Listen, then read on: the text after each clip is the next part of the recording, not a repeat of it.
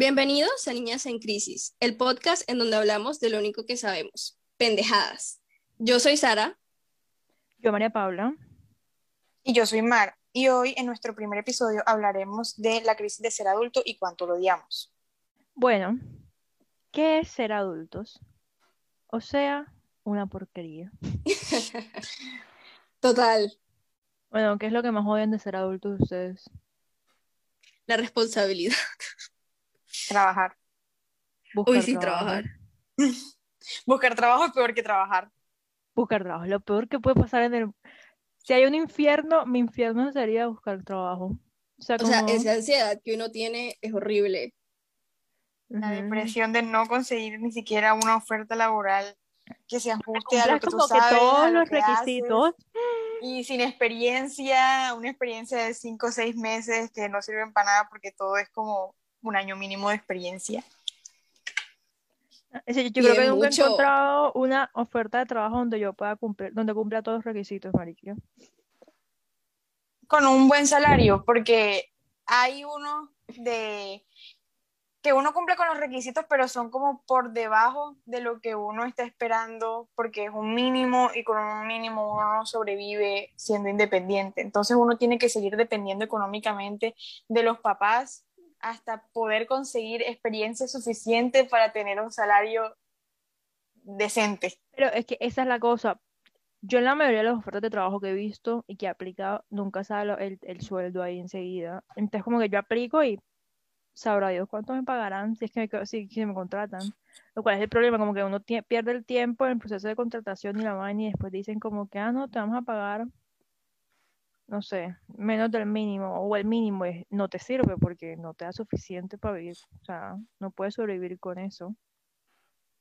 Mm, Por lo menos aquí normalmente sí te ponen cuánto te van a pagar, pero la cantidad es muy poco, un poquito por encima del mínimo, teniendo en cuenta que acabas de salir de una carrera, ok, no tienes suficiente experiencia, pero acabas de pagar una carrera. Entonces todo lo que pagaste en esa carrera no se ve reflejado en lo que te van a pagar y las personas que tenemos deudas eh, con el pago de nuestras matrículas es absurdo estar ganando tan poquito y saber que tenemos que mantenernos, comprar comida, pagar transporte. No. Y tener que esperar tanto tiempo para que te empiecen a pagar más. O sea, ganar esa experiencia para poder, como que tú decir, o sea, merezco que me paguen más. Y como Y que para eso. poner en contexto a las personas que nos están escuchando, este, Mar y yo nos encontramos en Colombia, estamos en Colombia trabajando y María Paula está en Bélgica, en Bruselas. Y este, bueno, en nuestra etapa, como así, por decirlo, de, de prácticas. No por decirlo, estamos en nuestra etapa de prácticas, acabando nuestra carrera de negocios internacionales. Todas nos conocimos en, en la universidad, estudiando negocios internacionales. Y pues ya estamos finalizando y entrando en esa etapa de, pues, No sé nada y tengo que buscar trabajo porque al parecer no necesita comida para existir. al parecer. Ah, exacto. Eso, porque- eso dicen. Ah, exacto, porque el ser humano no ha logrado evolucionar para no necesitar comida para vivir. Para mí la ¿Qué comida es lo de haciendo? menos. Lo demás es el arriendo y Uy, sí, ese, el tipo de, arriendo.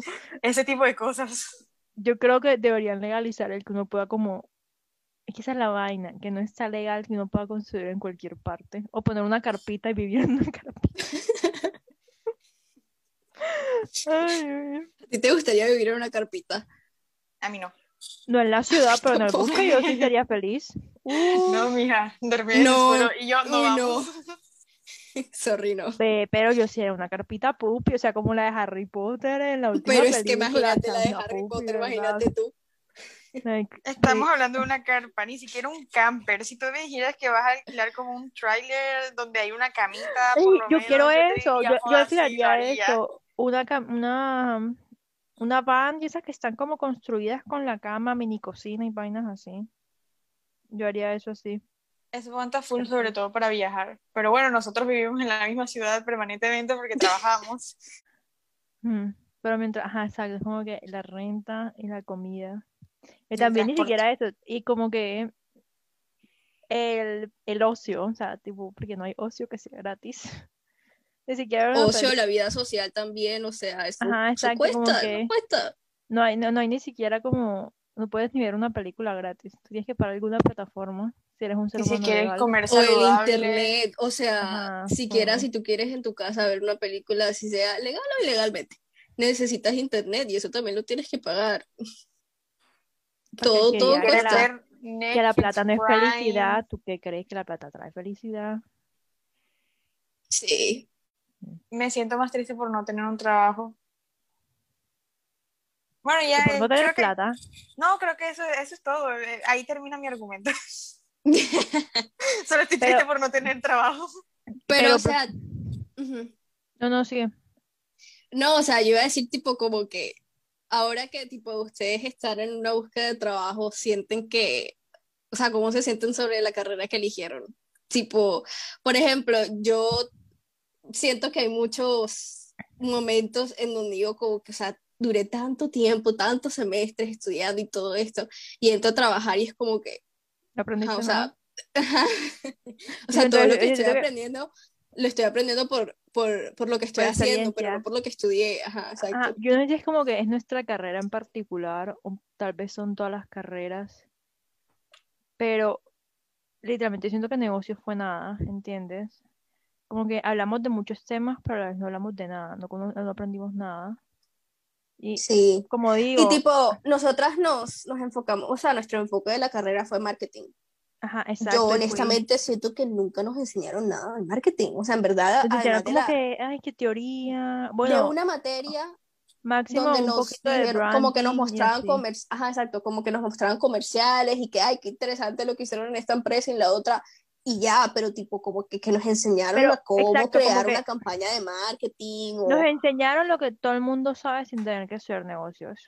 O sea, como que Sí. tienes que tener en cuenta los valores de la empresa, tienes que tener en cuenta el estado social actualmente donde se encuentra tu país o el mundo en general. O sea, esas cosas que se dan por lógica, que todo el mundo debe saber común. cuando.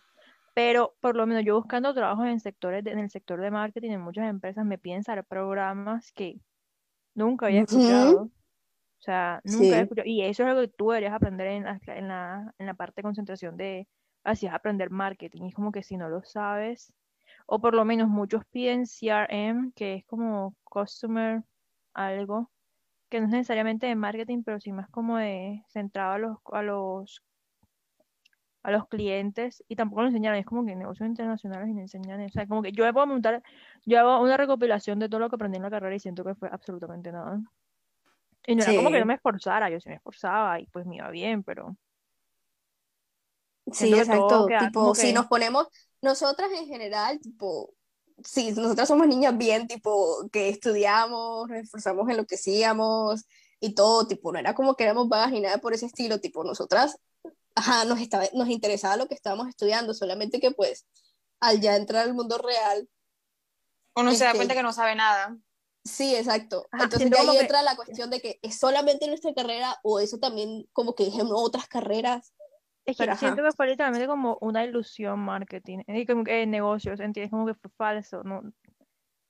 Fue, o sea, fue Como que carrera, un no fancy name nada. para cobrar más plata, sí, total, o sea, Exacto, fue como literalmente uno lo que las perso- las personas que salieron de negocios salieron y no todo el mundo, yo, yo no incluida, salieron a- sabiendo hablar paja, no sabiendo, o sea, simplemente como que se No saben vender a labia. sí mismo, pero, ajá, exacto, tienen labia, pero conocimiento, como que que aprendieron de la carrera, no lo hay. Y el que lo tiene, no y lo que uno por paga tanta plata por esas carreras. tanto. Yo no me arrepiento de haber elegido esa carrera, pero lo hubiera reconsiderado si hubiera, no sé, dimensionado cuánto costaba todo, toda la carrera en su totalidad y considerar que pude haber estudiado en un lugar pues más económico y haberle sacado el mismo provecho, porque como lo estamos hablando, que sea ahora mismo, no mucho. Así que pagué mucho por una carrera que no me enseñó tanto cuando pude haber estudiado en otro lugar. Y si me gusta mi carrera, si me gusta lo poco que, que vi de ella, lo poco que aprendí de marketing y me gusta mucho, no me arrepiento de haberla elegido. Y ahora mismo que estoy buscando un trabajo en lo que pueda hacer algo de mi carrera, no lo encuentro.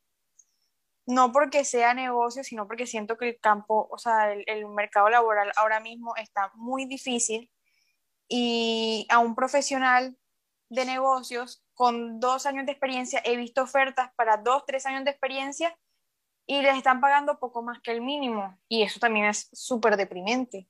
Duele demasiado. Ah, pero es que por lo menos, en mi caso, yo no me arrepiento de, la de haber estudiado negocios, porque simplemente no me imagino en otra cosa. O sea, Yo tampoco. Yo también. tengo madera, sí, o sea, como que total. me arrepiento de haber estudiado negocios, pero que hubiera estudiado. O sea, no hay nada que hubiera, me hubiera gustado estudiar, no hay nada que me hubiera gustado hacer. Sin embargo, siento como que, bueno, tal vez en Colombia haber estudiado en la universidad te funcionaba porque tiene más renombre, pero a nivel internacional, haber estudiado en la universidad, en la Universidad de Negocios es lo mismo. O sea, nadie aquí conoce qué es la universidad en Colombia. O sea, no tiene absolutamente ningún tipo de renombre. Máximo en las ofertas de trabajo que yo veo. ni nada. Ajá, exacto. Máximo la eh, como que en la oferta de trabajo, porque obviamente no dicen como específicamente una universidad que tienes que ser de Harvard, eh, Oxford o algo así, no dicen, pero dicen como de una universidad de renombre de las listas, ajá, de las listas de, univers- de las mejores universidades del mundo. Y obviamente en Colombia no sale ni, de, de Colombia no sale ninguna, y mu- mucho menos, o sea, es como igual, no Muchos de mis amigos actuales, Entonces, espérate, eh, entonces, como que yo hubiera podido estudiar en, no sé, en la Libre, en la Metro, en una universidad que era mucho más barata, seguramente sabría lo mismo que sé ahora. Y sí, o sea, si hubiera uno puede ahorrar plata en eso, o sea, porque ni para idiomas que sé, ni, ni que aprendiera idiomas bien. Sí, obligaba a pagar un idioma extra donde no aprendimos nada, que también en parte es nuestra culpa. O sea, es- siento que es 50 y 50, tipo, nosotras tampoco es que nos esforzamos mucho en aprender ese nuevo idioma, Pero pero el programa de lenguas tampoco era que fuera el mejor. es que esa es la cosa, como que yo sé que es está mal uno hacer las cosas porque le tocan o porque es obligación, pero si a uno le ponen como estudiante universitario que tiene otras siete materias, otras seis materias que ver, que tienen créditos, que va, o sea, que tú pierdes esa materia, pues no pasas al siguiente semestre en muchos casos. Obviamente uno se va a concentrar más en esas materias, a concentrarse en un tercer idioma que no enseñan bien nada. Y no influye en absolutamente nada tu desempeño académico. O sea, y que tienes que pagarlo adicional.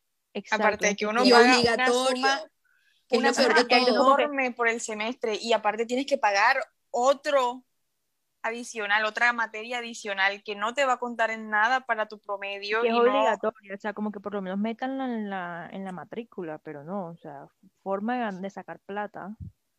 Es como que yo digo como, bueno, tal vez nosotros no le pusimos tanto empeño a aprender francés, pero no había razón tampoco, o sea, tipo, a corto plazo no íbamos a ganar nada aprendiendo francés en vez de enfocarnos en otras materias, entonces, y Sí. mucha gente piensa así en nuestra carrera, o sea, mucha gente en serio. Pues es otra de las cosas que más se quejan de negocios, que es como lo- la parte de idiomas es una pérdida de tiempo. O sea, y no tiene plata. notas y no es bueno y ajá, uno tiene que gastar plata y tiempo. ¿Tú qué vas a decir más de tus amigos? Muchos de mis amigos son de universidades públicas que no cuestan, o sea, ellos han- muchos han mencionado, un semestre tuyo cuesta lo que me costó a mí toda mi carrera. Les parece Ujú. absurdo que yo haya pagado tanto por Sí. cada semestre de la universidad. Y fueron nueve semestres que estuve pagando esa suma. Ajá, nos ahorramos un semestre, acá, ¿verdad? Sí, nos ahorramos solo un semestre porque ellos, ellos, ellos se quedan impresionados de lo absurdo que puede ser pagar en una universidad privada aquí en Colombia. No sé en los demás países cuánto cueste, sé que, pero en otros países, bueno, en muchos, no en todos, la universidad pública es como más, es mejor. Y uno dice, bueno, vale la pena. No voy a estudiar en una universidad privada porque no es tan necesario, no, pero aquí en Colombia estudiar en universidades públicas tiene que ser la universidad pública para que tú digas, esa universidad sí vale la pena estudiar ahí. Y Y tras de no todo es en el entrar. país. Y es muy difícil entrar, los cupos son limitados. Y por, por eso uno siempre recurre a las universidades, bueno, el que puede, el que tiene la oportunidad, recurre a las universidades privadas para pagar sumas descabelladas por una carrera y al final no conseguir trabajo. Eso es lo más deprimente que he podido pensar ahora en mi, joven adultez. Pero, adultez joven. Pero, eh, pero por lo menos eso que mencionaste, las carreras privadas de las universidades privadas en otras partes del mundo no siendo tan buenas como las públicas, no sé qué tan ciertos son, porque hay universidades privadas que pues son las mejores del mundo, sin embargo, como que por lo menos aquí en, Euro- en Europa muchas universidades son públicas y son full buenas, o sea, también hay muchas Ujú. universidades que son privadas y también son full buenas, hay de las dos formas, porque obviamente, o sea, es que como es ilógico esperar que todas las par- todo lo, eh, toda la población pueda costear semejante gasto, ¿entienden? Y por lo menos yo estaba como que yo estoy buscando más o menos cuánto cuesta hacer un máster para qué tanto tengo que ahorrar y por cuánto tiempo para poderme pagar un máster aquí en Europa. Y lo más caro que yo vi fue como 7 mil euros. eh, Bueno, yo he visto de 10 mil. bueno, bueno, pongamos 10 mil euros, eh, que era u- un año. Si uno hace la, la proporción como que cuál es el salario mínimo en Europa y cuál es el salario mínimo y cuánto cuesta una carrera en una universidad, porque son las privadas, que las públicas no cuestan nada, no es tan descabellado la diferencia, ¿entiendes? Como que un salario Es mínimo en- asequible. Ajá, exacto. Un salario mínimo en Bélgica es 1.300 euros. El máster de un año te cuesta, un año de máster te cuesta siete veces eso. En Colombia el salario mínimo es un millón de pesos y un, ma- un año de máster te cuesta 20 veces eso en una universidad privada. O sea, es, más, creo que Ridículo. hasta más. Es, es eh, ridículo. porque si no estoy mal, un máster te cuesta como 50, 60 millones en Colombia. Como la proporción es absurda. Y ese es el problema, Sí. como, no sé, la priorización de la, de la educación para... Y ajá, eso Y también. sí. O sea, sí, y entonces quedamos en que pagamos tantos millones de pesos para una, en una educación de una universidad que de renombre en nuestro país solamente, para después terminar, o sea, como que en una crisis de que no sabemos nada. Ajá. Y, o sea, en verdad nos quedamos ahí y es como que, o sea, uno no sabe para dónde coger ya. Literalmente, ¿para dónde coger uno? Actualmente trabajar en un call center y en el tiempo libre aprender Ujú. cómo hacer diplomados o programas eh, donde uno aprenda a hacer todas esas cosas, a usar todos esos programas que se supone que tuvimos que aprender en la universidad cuando se pagaba la matrícula. Hace poco eh, vi que se estaban quejando pues por una, un evento desafortunado que pasó en un call center. Eh, muchas personas se estaban quejando de quién los manda a trabajar en un call center, pero Mm. yo que estoy buscando un trabajo, siete de cada diez ofertas laborales que he visto son de call centers y todos pagan mejor que las otras tres ofertas restantes de esas 10. Pagan 1.800.000, 2 millones de pesos mm, por trabajar en un call center desde tu casa. Mientras que en otros trabajos que, bueno, a mí lo presencial no me incomoda. Yo puedo trabajar perfectamente en, en una oficina o en mi casa, no me molesta. Pero están pagando casi la mitad. Es que esa es la cosa, tipo, o sea, para que veas cómo está la situación, que, o sea, en un call center, en un trabajo donde no necesitas, no necesitas nada de experiencia, no necesitas saber nada, o sea, a ti te dan un entrenamiento que te lo pagan y todo, te terminan pagando más que por tú trabajar en algo en lo que te dedicaste a estudiar por tantos años, algo en el que tú tienes como que, ¿cómo se llama eso? El, el... Conocimiento. Sí, hablo del papel que te dan, ahora no me acuerdo cómo se llama. Ah, el, el grado. el grado esa cosa. Tipo, ajá, o sea, como que terminan, o sea, te terminas beneficiando, o sea, de un trabajo en donde no necesitas saber nada de, de lo que en verdad te quieres dedicar ya. Entonces es como que esas personas que hacen esas preguntas es como que en verdad no saben de la situación, están en una burbuja y están completamente en una, en su propio privilegio, porque en verdad no hay otra forma de explicarlo. Y no es solamente el salario, sino el conseguir el trabajo, porque si yo veo tres ofertas en las que están buscando, no sé, asistentes administrativos o están buscando eh, profesionales recién graduados, digamos que yo consigo tres ofertas de esas, solo van a haber tres personas que contraten para eso. Y somos muchísimas. 100.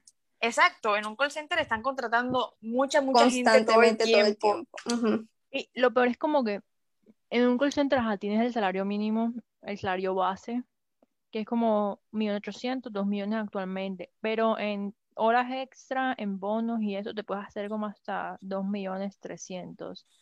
Para conseguir ese 2.300.000 actualmente en un puesto en Colombia, tienes que tener como 5 años de experiencia. Y O sea, eso. es absurdo. Exacto, y eso, porque hay mucha gente en Colombia que tiene trabajando toda su vida y lo máximo que gana son 4 millones. Es como, no tiene sentido. Tiene absolutamente nada de sentido. Cuando, o sea, sí, tal vez siento que para mucha gente como que uh, trabajar en un call center habiendo estudiado una carrera profesional en una nueva universidad es como, no sé, por debajo de ellos, pero Toca, que o sea, hay veces que plata, o toca. sea, es como que si te da plata, ¿qué puedes hacer? O sea, nada. Ajá, o sea, a fin de Eso me da cuentas, para vivir, me paga las cuentas, puedo hacer mercado y me da la flexibilidad para poder comprarme otras cosas y no estar como ahogándome en los gastos a final de mes y decir, ya no puedo comprarme ni una papita porque ya no me alcanza. Ajá, exacto, es como que esa gente que piensa como que, o sea, tú prefieres que, la, que esa persona se quede, o sea, sin trabajo por tanto tiempo hasta que pu- pueda conseguir un trabajo de su carrera o que se, o sea, que se dedica a trabajar en un call center en donde sí puede empezar a ganar dinero. Entonces es como que, o sea, la opción de trabajar en un call center o, o sea, soy desempleado.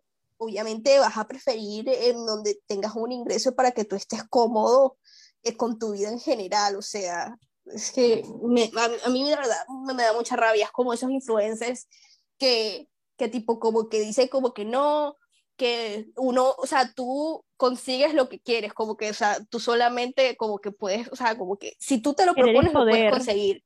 Ajá, exacto, como que tú tienes el poder de conseguirlo. A veces las cosas no son así de fáciles, amigo. A veces y no, no todos sea, tenemos las mismas oportunidades que otros.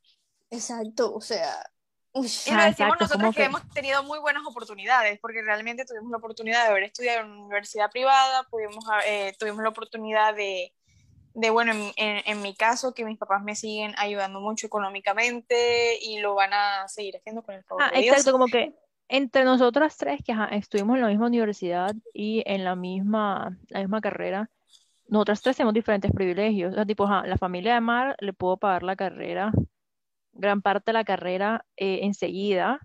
En mi caso, pues yo tuve el beneficio de la beca. Y para ser sinceras, yo no reduzco mi logro de haber conseguido prácticas en una empresa en Bruselas, o sea, en Toyota, o sea, una empresa florante, pero yo admito que parte de mi privilegio de tener un pasaporte italiano ayudó en eso, o sea, es como, yo sé que mucha gente hubiera, o sea, si tuviera el beneficio de papeles o el beneficio de, no sé, de tener plata, hubiera podido conseguir cosas, o sea, lograr las cosas que se propusieron. Es como, ah, quiero algo y lo voy a tener porque es mente positiva, ley de atracción y toda esa porquería que. Ay, no, me puto demasiado, o sea, te lo juro que me puto demasiado. Y por ejemplo, en mi caso, yo pude costear mi universidad, o sea, mis papás pudieron costear mi universidad por un crédito, de ICETEX, que por cierto, a muchas personas se lo niegan. Y es como que, o sea, Ujú. eso en sí es un privilegio. Yo haber tenido mi crédito de ICETEX es todo un privilegio. Que pues, ajá, mi papá va a tener que seguir pagándolo por muchos años más. Eso también es otro privilegio. Y yo eso no lo, no lo doy por sentado porque es como que, o sea, yo no puedo negar de que yo hoy estoy aquí porque, o sea, por ejemplo, yo sigo viviendo con mis papás porque en la, las prácticas que yo conseguí fueron en mi ciudad y son de manera remota. Entonces yo sigo trabajando, mi cuarto, en mi espacio, mi computador, y yo sé que todo eso en sí es un ¿A ti? privilegio. Ah, Entonces yo eso no lo puedo negar y yo no puedo decir como que no, si yo, o sea, ay, que no, ni siquiera lo puedo explicar. Porque esa gente, esa, esa gente que, que se cree empoderada, que no sé qué, se cree que sabe más que todo el mundo. Y en verdad no, o sea, siempre han estado desde un punto de privilegio y no saben de lo que están hablando. Es una verdad incómoda que nadie quiere decir.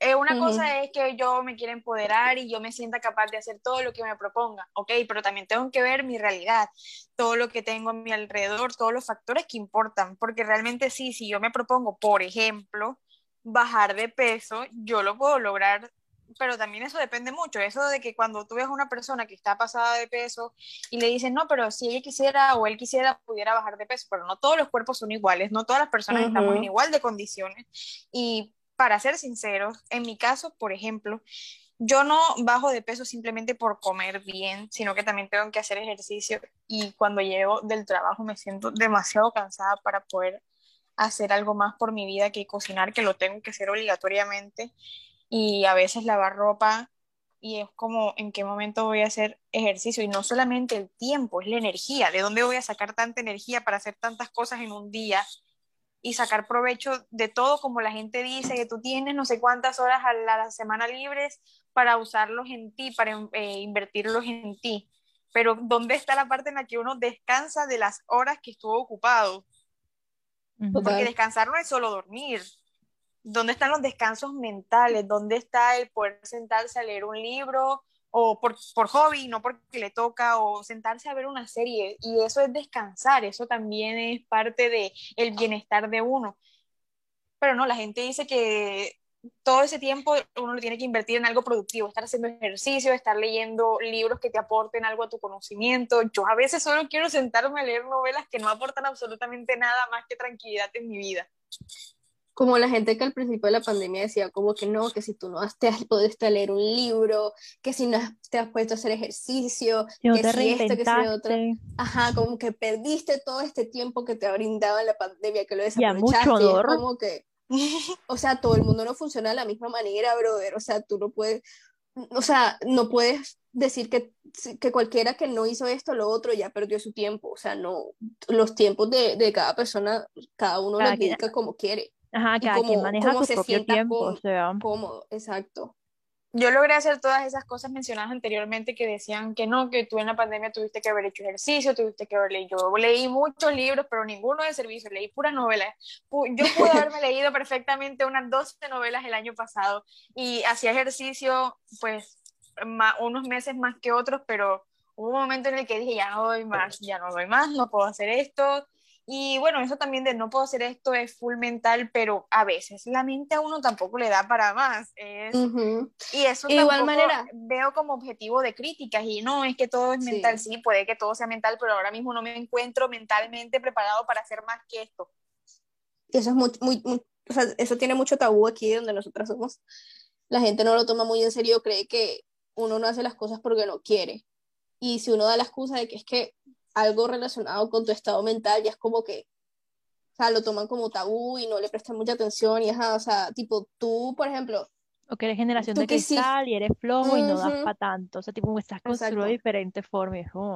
Tipo, por ejemplo, eh, tenemos a Mar, que ella al principio de la pandemia se hizo todas esas cosas. Ajá, leyó libros, hizo ejercicio, que no sé qué pero porque ella quiso, o sea, ella voluntariamente se puso en eso y todo, pero tipo, yo estaba completamente eh, opuesto, o sea, yo no estaba para, ponerme a hacer ejercicio, yo no estaba para ponerme a, a hacer eh, a leer libros ni nada, porque yo estaba estudiando y estaba trabajando al mismo tiempo. Entonces, para que a mí alguien me venga a decir que yo estaba perdiendo mi tiempo porque no quería invertir en otras cosas es como que, brother, o sea, yo estoy lo suficientemente cansada, hago lo suficiente de, un día en un día para que tú me vengas a decir que no, que es que porque tú no, no, no quieres hacerlo o estás malgastando tu tiempo, que no sé qué, o sea, a mí esa vaina me parece una estupidez.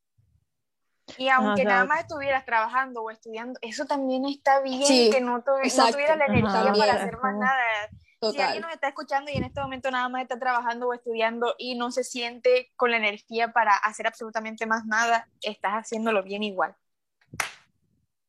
No sé, yo, yo siento como que es full deprimente que, no sé, en el mundo capitalista que vivimos, tienes que literalmente trabajar por tu futuro 24/7. O sea, para tener éxito según estas personas. Porque si Hasta que te pensionas, si te pensionas. Ajá, exacto. Y como va la cosa, nosotros, nuestra generación se va a pensionar a los 70 años. O sea que primero nos vamos a morir antes de pensionarnos. Así que... Sí, porque con, eh, con la situación que tiene el mundo, no creo que lleguemos tan lejos tampoco. Yo estoy esperando el apocalipsis. ¿Cómo vamos? Sí. Que los más nos mande para Marte. Ajá, exacto. Uh, mija. Si él me dice como que estoy mandando gente para que haga una colonia en Marte, yo, uh, bon voyage, gente, hasta la vista. me hago mi propio passengers y me voy allá, me voy para Marte. ¿Dónde la viste? Pero es porque, ajá, exacto, como que Y yo a veces me pongo en serio en full crisis de eso. Pero nosotros nos queda que 45, 50 años más de trabajo. Cada vez más, por, no sé, medicina moderna se va extendiendo eh, la vida, el promedio de vida de las personas. Por ende, el sistema de pensiones va a fracasar. O sea, capaz nosotros no siquiera vamos a poder pensionar porque somos demasiadas personas y el promedio de vida se está alargando, así que por ende las pensiones en cierto punto van a fracasar, así que sabrá Dios si nos vamos a poder Oye, niña, qué negativa, Dios mío. O sea, es que es la realidad. O sea, es como, para empezar, se tiene que extender la fecha de retiro. O sea, no se ve que 60 Ujú. años, se tiene que extender la fecha de retiro. Y segundo, si las personas, em- o sea, si la, la tasa de vida, la, la longevidad de las personas son, ¿qué? 85 años, una cosa así. ¿Qué? 25 años que el, donde tu pensión te esté, que era dando para vivir para todo el mundo siendo así, no alcanza. Eso para el O sea, gobierno no va a ser rentable. no va a ser nada Sí. rentable. El sistema de pensiones va a fracasar y seguramente nuestra generación Se va a quedar sabrá. Dios si se va a poder fracasar, si se va a poder pensionar. Bueno, si tenemos suerte, Aún hagamos migraremos. análisis antes de eso. También, esa es la otra cosa, esa es la otra cosa. También tenemos que ver el lado positivo, positivo entre comillas, porque yo estaba leyendo una cosa como que aún, aún si se logran los objetivos del Tratado de París para el 2050, la temperatura ambiental va a aumentar en 2.5 grados, aún aunque se logren los objetivos. Y se supone que si se aumenta en 2 grados la temperatura en promedio, o sea, nanay cookies, nos jodimos todos aquí. Así que igualmente nos vamos a morir, o sea, para el 2050 nos vamos a estar muertos. Yo estoy esperando la muerte aquí. O sea, es como, Igual yo en ese momento espero estar en otro país más desarrollado, con mejor sueldo. yo espero estar en Marte. Oye, yo después de que no esté Colombia y esté en un país mejor, todo bien. Una cosa es que sinceramente yo siento que, o sea, sí, obviamente hay mejores países que estén, o sea, que estén económicamente mejor que Colombia, pero Cualquiera que no esté en Latinoamérica. todo, ajá, exacto, obviamente. Eh, pero que era, pero si en todos esos países, todos los países van a afrontar la misma crisis, la misma crisis de No, pensión, la misma crisis de sí. todo, entonces, eh, créeme que yo aquí Pero de pronto puedes Bruselas, morir en un lugar más nice, María Paula. Exacto, sin aguantar tanto calor también, porque uno aquí viviendo en la costa, 32 grados todo el tiempo, no, no, no, no. Bueno, sí. Aquí Pues ya ni te digo lloviendo que- está. Te digo que aquí, eh, o sea, depende de tú cómo prefieras la vida, porque aquí estamos literalmente, el invierno duró como hasta abril y ahora mismo se supone que estamos en verano y está lloviendo, se lo ha pasado lloviendo, empezó a llover hace como dos horas y estamos como, bueno, hoy subió, hoy estamos a 20 grados, pero toda la semana esta se la pasó como en 15 grados, 13 grados, entonces Aquí como- ni llueve. Ah, bueno, esta semana no hay llovió como verano, dos o sea, veces, pero aquí no hay pero verano, llueve. o sea, no ha habido verano, estamos en julio y no ha habido No, o sea, aquí. si te soy honesta, tipo, yo, nosotras que crecimos en un clima completamente cálido, mm, tipo, yo no sé cómo me acostumbraría a llegar a un lugar donde tenga las cuatro estaciones y así, tipo, porque yo estoy Ve. acostumbrada a estar Ajá. todo el día con shorts. O sea, yo a mí me pica utilizar un jean. Es que no en me realidad gusta. es mucho más cómodo tener una estación y ya. O sea, sí, hay, Que lo diga María Paula, que hay cierta, hay cierta belleza en tener las cuatro estaciones y poder disfrutar como que, ah, Ujú. invierno, primavera, así, pues sí, es lindo. Si te de turista, pero para empezar, son cuatro tipos de ropa diferentes que tienes que tener. O sea, sí. como, bueno, tal vez primavera y verano puedes tener más o menos la misma ropa, pero con todo eso a veces primavera sí suele ser un poquito frío como para tú andar en shorts y camisita de tiritas. O sea, como que en serio, a sí puede ser muy frío para eso. Pero tienes que tener, ropa para cuatro estaciones, lo cual, claro. Y también es, no sé, tu vida depende mucho del clima, porque, ok, bien, si en serio empieza a nevar mucho un día o de la nada como esta semana que la temperatura cayó y se la pasó lloviendo aquí, eh, todo tu, no sé, rutina del día, pues no se afectada porque la gente ya está acostumbrada, pero para mí yo era como, no, ahora me toca salir a mí con lluvia, qué pereza, o sea, tipo uno sin carro, cogiendo transporte público.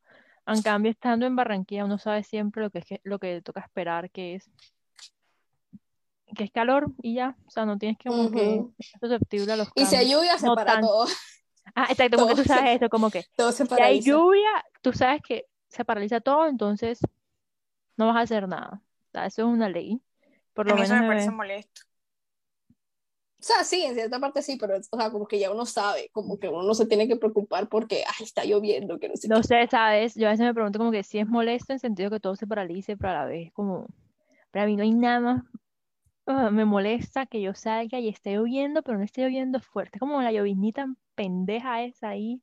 Pero cabe que aclarar que te eso de que todo se detiene es muy relativo. Es muy relativo. Yo por lo menos, si está Sí, lloviendo sí. fuera de la oficina, sigue, sigo trabajando. Y si está lloviendo a la hora que me voy para la oficina, pues igual tengo que llegar a mi casa. Entonces, más difícil conseguir transporte, todo está más caro. Eh, los domicilios, si quieres pedir comida, están carísimos, les doblan el precio. Así que no es que todo se detenga, solo que todo se vuelve más complicado. Pues bien por el que puede parar, para bien por el que puede decidir no salgo, pero a uno que sí le toca salir, todo eso se vuelve horrible. Bueno, tal vez eso sí es cierto. Pero igual, ajá, cada cuánto llueve full duro en Barranquilla. Que aquí no está lloviendo, costa. eso me frustra más porque está Exacto, haciendo que mucho nosotros calor. tenemos máximo una vez al año una temporada de huracanes, que son que dos, tres semanas de lluvia fuerte y el resto del año seco, sin lluvia, nada, o sea, ni, ni la más mínima gota No, ni, ni siquiera seco, húmedo, o sea, tipo, Húmedo. menos húmedo, en pero- Barranquilla. Uno camina una cuadra y ya está sudando. Eh, pero es húmedo aquí también. Aquí es full humedad también, así que También sales una cuadra y estás sudando. sí. Lo cual es full extraño porque Sudas con yo frío. me acuerdo, ajá, exacto. Como que la semana pasada yo salí y estaba haciendo frío y yo empecé a caminar y, o sea, está haciendo frío, pero igualmente estaba sudando. Y era como me sentía agitada y era sudor, pero estaba con frío y era, no sé, prefiero sudar con calor. Y sudar con Prefiero frío. no sudar. O sea, Sí, sí, obvio, total. pero igual no es como que uno pueda controlar eso, hermano. O sea, Y pues sí, así es como somos nosotras. Empezamos hablando de la crisis de la adultez y terminamos hablando de sudor qué clima. y el clima. Bueno, Eso es un tema bastante hablado durante la adultez, el clima. La cantidad de veces de que yo he hablado del clima estando aquí. Ah, para el small talk. Ajá. Como, Sí, pero como acá el clima es el mismo, uno que va a decir, ah, hace sol, sí, hace calor. calor. Ay, qué sorpresa. exacto. En cambio aquí sí es topic, es como que eh, tema de conversación porque en serio aquí, o sea, por lo menos en Bélgica el clima es una locura. Entonces como que, ah, esta semana está haciendo full calor. La otra semana está haciendo full frío. Entonces es como, es, small talk, es una buena, una larga small talk. O si no, como que deportes y así, pero ajá. Yo soy malísima para hacer small talk. Hago el intento de hacer small talk, pero no doy, o sea, tipo, no me sale natural. El otro día estábamos en una reunión con un cliente y al principio hice el comentario es que, ay, ¿vieron el, vieron el partido de Colombia ayer, que no sé qué, y el, a la persona se quedó hablando de no sé qué cosa, de que, que le pareció esto y que le pareció lo otro, y al final ya estaba así como que con cara así sonriente, como que, ajá, sí. Pero es que ese small talk es muy detallado. Porque si estás hablando de puntajes, si estás hablando de ah, que el paso que hizo Zapata o que hizo James, lo que sea. Que yo lo, hice, o sea, yo Pues- hice con la intención de que fuera así, small talk, solamente que pues, Pero o sea, empezó a hablar de por lo menos aquí yo cuando hago small talk, ajá, empiezo por el clima, después como que lo que hace normalmente uno en primavera o verano, o sea, tipo preguntando de qué hacen normalmente los belgas aquí, y como estar actualmente el European Championship, empezamos a hablar de eso, pero yo no Mm. hablo, yo no me veo el partido, obviamente, a mí no me gusta el fútbol, pero empezamos a hablar de cómo, o sea, cómo es la cultura del fútbol aquí, cómo uno ve Ya. en, en la mayoría de los edificios, todos los apartamentos tienen la bandera afuera. O literalmente como, o sea, Colombia, Europa o lo que sea, siempre vas a escuchar el grito de todas partes de si meten el gol o si le metieron el gol a alguien. O sea, es como, si se, después de la, dependiendo del resultado final, como la gente se emborracha, si hay peleas, si hay no, ese tipo, ese tipo de small talk hago yo. Yo no sé hacer small talk. O sea, yo soy como el cliente de Sara que a ti te meten tema y yo puedo desencadenar ese tema por media hora. Yo hablo hasta por los codos, no, no doy para. Bueno, yo soy Para la hacer otra un persona pequeño de esa comentario. conversación. Yo no doy para que- hacer un pequeño comentario y ya.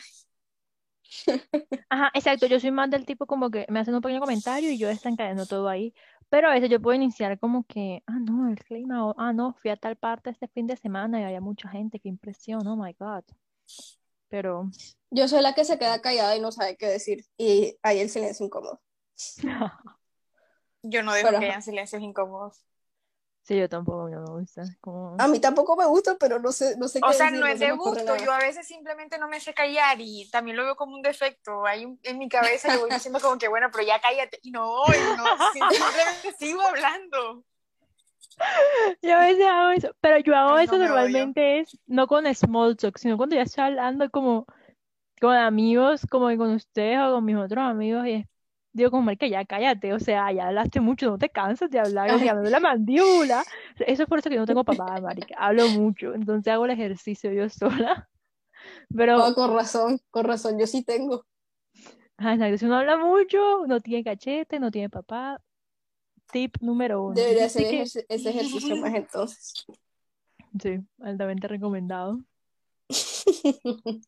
Bueno, muy interesante. Hablamos de, de la ansiedad en buscar el trabajo, en las crisis que tenemos sobre nuestra carrera, este, en de que no sabemos nada de lo que estudiamos. Y terminamos hablando de small talks, papás. Ahora a continuar con otra crisis de la adultez, que es que me tocará ¿Qué? cocinar. Ah, las 10 de la responsabilidades, no les digo, pero eso es un tema de otro podcast donde vamos a hablar más a fondo de ajá, todas las responsabilidades que a uno le toca como, como adulto. Adulto. Entonces, pues, si quieren escuchar sobre más de estos temas y vamos a estar hablando de muchas otras cosas como vamos a estar leyendo cosas de Reddit, historias paranormales, quién sabe. Pero bueno, si quieren seguir hablando con nosotras o escuchándonos hablar pendejadas, suscríbanse, denle like, compártanlo, denle amor y nos vemos en el próximo episodio. Gracias. Gracias. Gracias.